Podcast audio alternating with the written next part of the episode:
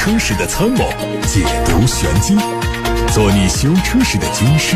维护权益；做你开车时的朋友，分享乐趣。调频九二七，傍晚六点半，董涛说车，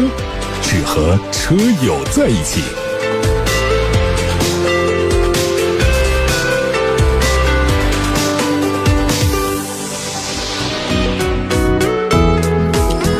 大家晚上好，欢迎在下班路上听董涛说车，我是董涛。大家关于选车用车的问题，现在可以发到直播间来了。看新闻，近日小鹏 P5 的老车主们突然齐聚一堂，就 P5 P 版 OTA 无法升级到 G6、G9、P7i 同款智驾一事，集体向小鹏汽车开炮，把小鹏是否涉嫌虚假宣传的话题推上了热搜。作为小鹏推出的第三款量产车，小鹏 P5。在二零二一年上市之后备受追捧，到现在已经累计销售了五万多辆。车主们认为，买车前 P5 以支持 CNGP，就是城市导航辅助驾驶，未来会开放全国城市为噱头，吸引购车。但提车将近两年，仍然没有享受到 CNGP 的服务，认为被小鹏汽车欺骗。信中还提到，在十月二十四号的活动中，小鹏宣布 XNGP。自动导航辅助驾驶将在年底支持二十五到五十个城市的自动辅助驾驶，而作为首发的 CNGP 的 P5 却得不到任何支持。小鹏用洋洋洒洒十几页的4.0版本更新，描述了新款 G6、G9、P7i，却曾以为自豪的 P5P 版车型的更新不止一次。可见 P5P 版的车型已经无缘这一次更新。这封把小鹏暴露在尴尬处境的联名信之所以会出现，是因为车主们先前通过邮件、四零零热线、车主群等多种官方渠道试图和小鹏汽车内部取得联系，但是一直没有得到回应，迫不得已只能把家丑外扬。在此背景下，小鹏 P5 的车主们自建维权群，群内人数从原来的两百多人已经上升到七百多人，目前这个数字还在增长。车主们希望小鹏汽车官方人员能。能够和车主取得联系，或者通过公告给大家一个合理的解释以及处理的方案。十月份销量突破三十万辆大关的比亚迪，紧接着推出了限时优惠的活动。十一月一号到三十号，护卫舰零七可以享受两千抵两万，海豚海豹冠军版享受两千抵九千，宋 Plus 冠军版、驱逐舰零五冠军版可享受两千抵七千，相当于护卫舰零七直降一万八，海豚海豹冠军版直降七千，宋 Plus 驱逐舰零五冠军版直降五千。这次参与优惠的都是比亚迪海洋网车型，而目前比亚迪海洋网、王朝网的销量差距并不大，不排除王朝网车型也会来一波优惠的可能。有分析认为，这一轮。促销可能和它的销量目标有关系。二零二三年，比亚迪的目标是三百万辆，而一到十月的累计销量已经达到了两百三十七万辆。有了这一波促销的动力呢，比亚迪距离完成年度目标显然是更进一步了。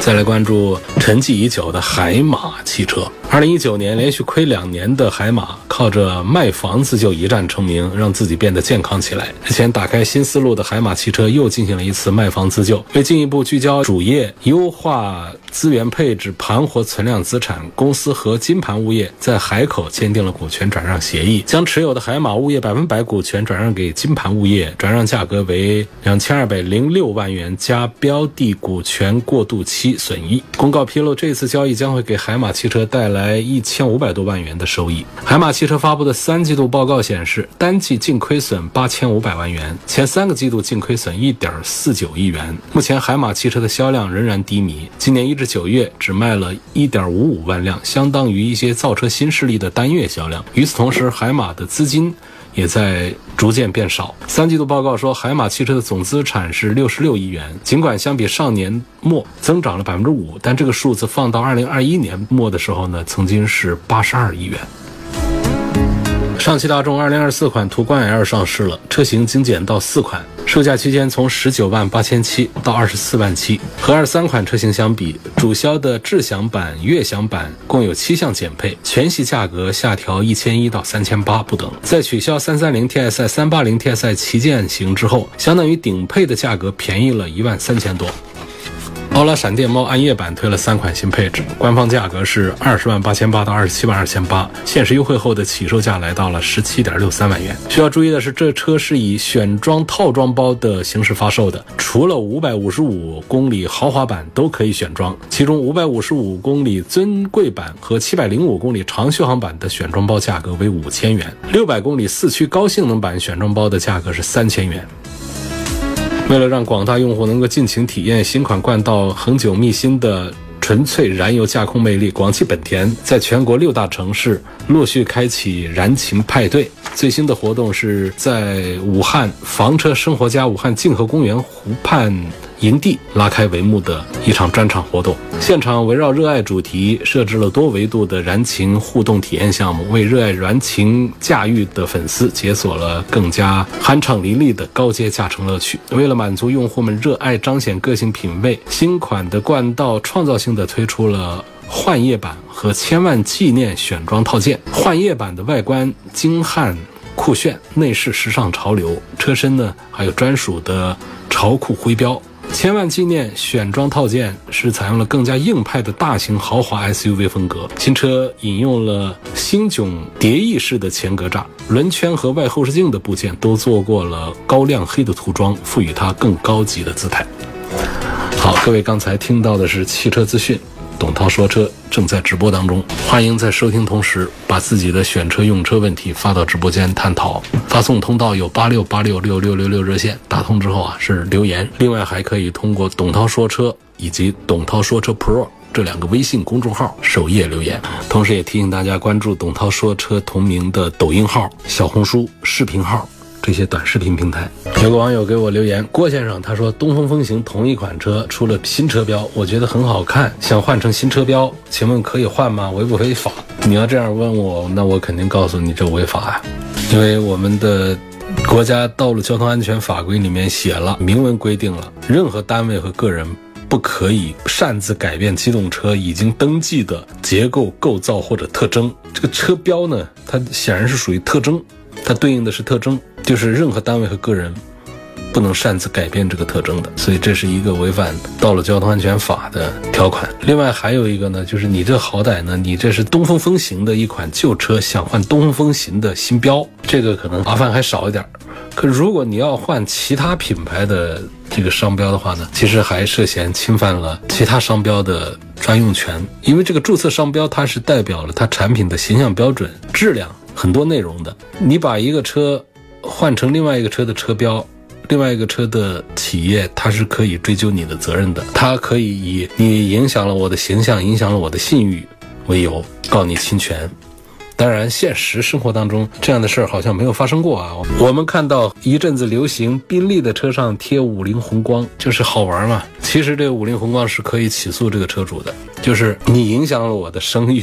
影响了我的形象，影响有两个方向，一个是提高了，一个是降低了。呃，我们在这儿不讨论两个品牌之间谁高谁低，谁提高谁，谁降低谁，这个讨论就很敏感。我就举这个例子呢，大家可以自己展开想象了。我本来是可以正着说举例的，后来我觉得不妥当，我就反着这样说。我这样说是安全的，应该是不会涉及到任何的侵权。特斯拉 Y 啊，就是 Model Y，问界 M7，理想 L8 怎么选？他这个提问后面又加了六个字，我还是得说一下。他加六个字是主要室内代步。咱们在这个车友聊天的节目当中呢，就实在没必要说我是室内代步，因为大家百分之九十九的都是室内代步，这就成多余的话。你打字还得花点时间打，哪怕几秒钟，那也得节约呀。如果说我不是室内代步的，倒是可以提示一下，说，哎，我是公司商务接待采购用个车，我是天天跑长途，武汉跑黄冈的，武汉跑荆门的，武汉跑宜昌的那种运输的运营的，这可以，你说一下，我是干这个。我是跑网约的，因为这个至少在节目里的人群是很少的。你这样特别突出一下，这个可以。否则大家就默认的买车就是上下班代个步，就是家用车，就是室内代步。所以多写这六个字，就让我多浪费这几分钟时间在这又嚼嚼舌头了啊！还是为大家着想，其实可以少打字的，不用多打字。好，那么关于三个车的问题，特斯拉 Model Y、问界 M7、理想 L8，从这个驾驶的感受上讲的话呢，我觉得三个车都还可以。它们的区别出现在哪里呢？就是 Model Y 啊，大家在路上看的多，卖的销量也是全球第一大的单一车型，就是在路上看的多，看外面样子其实是挺漂亮的，挺好的，又大，然后特斯拉这个品牌又响亮，销量又大，车主们进去了。既然他肯买这个车，这车主们对他的内饰是满意的，至少是可以忍受的吧？那么我们现在不是车主的，在关注这个车的时候，大家其实很少去关注这个车里头是什么样。在路上一眼看过的都是它的外观，都是跟一下车尾，看一下评价，点评一下，哎，这个车可以啊，特斯拉 Model Y，我买一个去。那么大家到展厅拉开车门进去，你看能不能接受比较简陋的？内饰啊，那是一种极简风，说是故意这样设计的，我觉得这个话不成立。什么故意这样设计的？难道其实我不是为了节约成本吗？我只是特别偏好这种极简风，这其实是一箭双雕的事儿了，既突出了这个极简的个性风呢，又节约了成本。反正这样呢，就是大家在关注这个车的时候，还是不管是 Model 三还是 Model Y 呢，就是你首先你要接受这个内饰的极简风，你要接受这种。毛坯房的这种内饰，那除此之外，其他的就是像新款的三，它的底盘调得更软，其实开的挺舒服的，我是挺满意它的驾驶感受的。然后 Model Y 呢，新款呢换了电机，然后提速更快，还快一秒。车的空间巨大，其实也是挺适合做家用的。那么后面说这个问界的 M7 还有理想 L8 呢，这两个车，我觉得我会倾向于问界 M7 多一点，因为这个理想 L8 呢，实际上就是不管是 L8 还是 L9 呢，它更多做的是表面文章，就没有什么内涵的内容的一些东西。就是确实从外观还内饰用料这各方面，空间配置方面，那确实很诱人。但是你关注一下问界的 M7，看一下它的底盘构造，看一下它整个车内的一些看不见的地方的一些投资。投入你会明显感觉到问界 M7 比理想 L8 更值钱。有一位叫小黄同学的网友留言说：“涛哥，我有台本田的缤智，二零一六年买的，今年七万公里，全程都在 4S 店做保养。上周刚做的保养，4S 店说需要换刹车油、变速箱油，平时都是市区代步，有必要一定换吗？后续保养必须要去 4S 店做吗？你这个车已经可以不去 4S 店做保养了，到某虎、某东都可以做。”某猫就是你七万公里的车，一六年的车换个刹车油和变速箱油是应该的，不过分，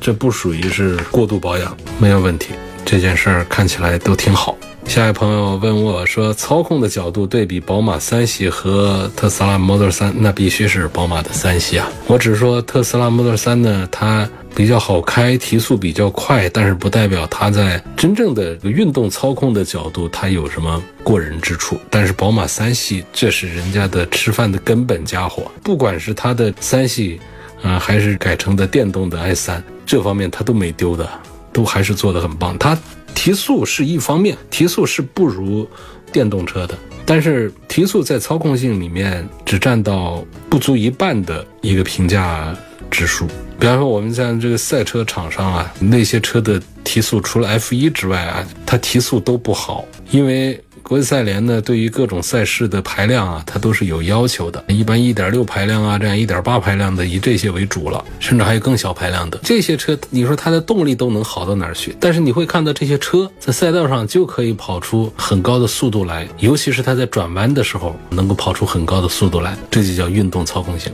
你一个布加迪威龙，就是一个普通的驾驶员来开这个布加迪威龙也好，或者说同一个驾驶员来开的话，他不一定说把那种一点六排量的那种在在弯道赛道里面可以甩开老远老远，它不像它的提速的差距，呃那么差，所以这就是关于操控性的一个解读了。凡尔赛可不可以入手？顺便讲一下法系车会不会退出中国市场？嗯，我首先说这个，任何车都有可能退出中国市场，呃，奔驰、宝马、奥迪也有可能，就是说大家都有这个风险，只能说谁更接近于离开牌桌、掉下擂台、坠下悬崖，谁更接近。你如果做横向对比的话，那法系车跟德系车比，那法系车就更容易掉下牌桌，因为这个法系车确实它在产品力啊，在品牌力这方面，这两年那是一年不如一年，是这样情况。所以我们现在不能肯定的就讲它一定会，我们只是讲可能性，它就是大，就比别的大一些。二零一九年十九周的轮胎现在花纹还挺深，需要换不？不需要。我认为还可以再开一开，再开个两年，没问题的，大大方方了。啊，还有就是一六年的车后续保养还有没有必要去 4S 店？刚才已经说过了，没有必要啊，我认为没必要，到正规的店子去做。保留好你的做保养的单据就可以了。那东风风行的那个新车标到底是个什么动物？狮子呗，狮标。这个狮标设计的还蛮好看，外面一个盾形的框子，里头一只，但是也像个虎，有点像那武松打虎的，把武松摘掉了的之后的剩下的这种样子，就是那种下山虎啊。在年画里头就讲这是下山虎。换这个标要比原来那个标显得年轻时尚多了。原来的双飞燕标加上东风风行四个汉字，你让一个年轻人，其实现在的年轻人也不年轻。就现在已经到了三十多岁的人也不年轻了，就是让大家来接受这个东风这个标这样的老品牌的话，其实还是难度挺大的。他是不熟悉他的过去的，没有那种情节的，没有情怀。而且现在有多少是为情怀买单的？所以就年纪大一点的也不一定就为了情怀去买一个车，更多的还是说这车你的产品力要够好。能够打动我，让我掏出我自己兜里的钱去买它。就花钱买实物，大家更愿意；花钱买情怀，只有少数人同意。哦，刚才有一个那个关于凡尔赛不考虑保值的话，想长期拥有可以入手吗？可以的，可以的。凡尔赛这个车呢，我们交通广播曾经做过凡尔赛的一段时间的定制销售。还卖了一些，然后车主们反馈这车都还不错，然后呢台里还留了车在用，用的情况大家也都反馈还不错。这个车驾驶感受啊，乘坐的舒适性啊，对于现在这个价位来说都还是挺不错的。我同时也提醒一下，那个四零八也搞了一个这样车，四零八 X，你把两个车都对比看一下，我觉得性价比的角度现在都可以。就是你除了看到这几个看的像那种列装车啊。或者说这种跨界车的这种式样之外，就是过去我们可能会觉得比他们要贵一点点的那些车，其实也都价格现在就打得很便宜了。包括本田、丰田、日产的车，包括别克的车，包括福特的车，包括大众的车，就是原来价格普遍都得二十万左右的，现在都是小十几万就可以买得到了。所以这一起对比一下之后，就是眼界更加开阔，格局打得更开。宝马的 i 三呐、iX 三呐、iX 一啊，这些油改电的车怎么评价？其实我不是完全认同说宝马油改电这么一个说法。为什么又没有否定呢？因为它确实没有开发纯电动的。新车型平台为什么又觉得这个事儿还赞成呢？就是它其实是新的平台，这个新平台它不是专门为电车开发，它是一起同时考虑了电车和油车，这是一种打法，这是一种思路啊。它跟别的品牌，比方说像奔驰的那个 EQA、BC、EQA、EQB、EQC，那可真的就是在油车基础上改出来的。那其他 EQE、EQS 那不是，那就是纯电动车的平台出来的。那奥迪的那些车常见的就是油改电改出来，但是宝马的这个呢，它尤其像现在新的平台上出来，像 i7 啊这样的车，包括即将要出来的这个 i5，那相对于普通的七系和普通的五系来说，它是一个平台，但是呢，他们是一个全新开发的一个 Clare 平台。这个平台上，它是既做电车也做油车，它之前就已经考虑到了电车电池的分布、动力是怎么弄，所以它是一种双兼容的平台。你看，像这个我们关注过这个油改电的这个缺点的，大家就知道它是有一些问题。呃，油改电呢，它会导致电池的不规则的分布啊，车身的重心没有办法调好啊，等等这样的一些问题，包括电路的供应啊这样的情况。更不用谈从这个油车改过来的，它在整车的自动驾驶辅助啊，在这个智能车机啊、智能控制这方面，还有多大的空间和余地可以做文章，那就更糟糕了。所以，我们传统燃油车型腾挪出来的那点空间，未必可以完美的适配三电系统。那么这样的车型呢，就是它在能耗这方面也落后于时代，安全性方面也可能打折扣，然后。有的甚至需要升高底盘来兼容电池，然后就可以容易让这个车看起来像是踩着高跷的那种怪胎。所以，按照车辆底盘概论的这样的知识来分析的话，这样的车型往往会存在底盘凸起、刮蹭磕碰风险高、续航寒酸，以及前后配重不均匀，导致操控性能降低等等这样的问题。所以这个油改电呢，它是底盘技术上一种投机取巧的办法，它和一台车长成什么样完全没有必要联系。因为一台电动车的外观，它可以神似同品牌的燃油车，然后呢，就给这个新车型定义为油改电，那这个就不讲道理了。我们想，这个汽车工业发展到这种程度，那花钱请个设计师重新打造一副全新的外观，它不困难。如果一辆油改电的车想要隐藏身份的话，这个只是捏一个不一样的脸，就说我不是油改电，这个也说不过去。所以这样的逻辑，它在全新的像 BMW 的这个 i 三呐、i 七啊、i 五这些车型上，它就讲不通了。那全新的这个 i 三呢，它敢于在纯电动的基础上呢，保留一些宝马的设计元素，就说明宝马它作为运动豪华制造商呢，它有来自它骨子里的自信，它不属于抛弃经典、放弃传承的方式来向世人证明。嗯，那个本就没必要证明的这个油改电的谣言的，所以这就是我对于这位朋友的提问的回答。关于宝马的油改电车型，好了，今天就说到这儿，感谢大家收听和参与每天晚上六点半到七点半钟直播的董涛说车节目。欢迎大家关注董涛说车的抖音号、视频号、小红书，欢迎大家关注董涛说车的微信公众号、微博、蜻蜓、喜马拉雅、九头鸟车架号、一车号、微信小程序梧桐车话等等平台。我们下周再会。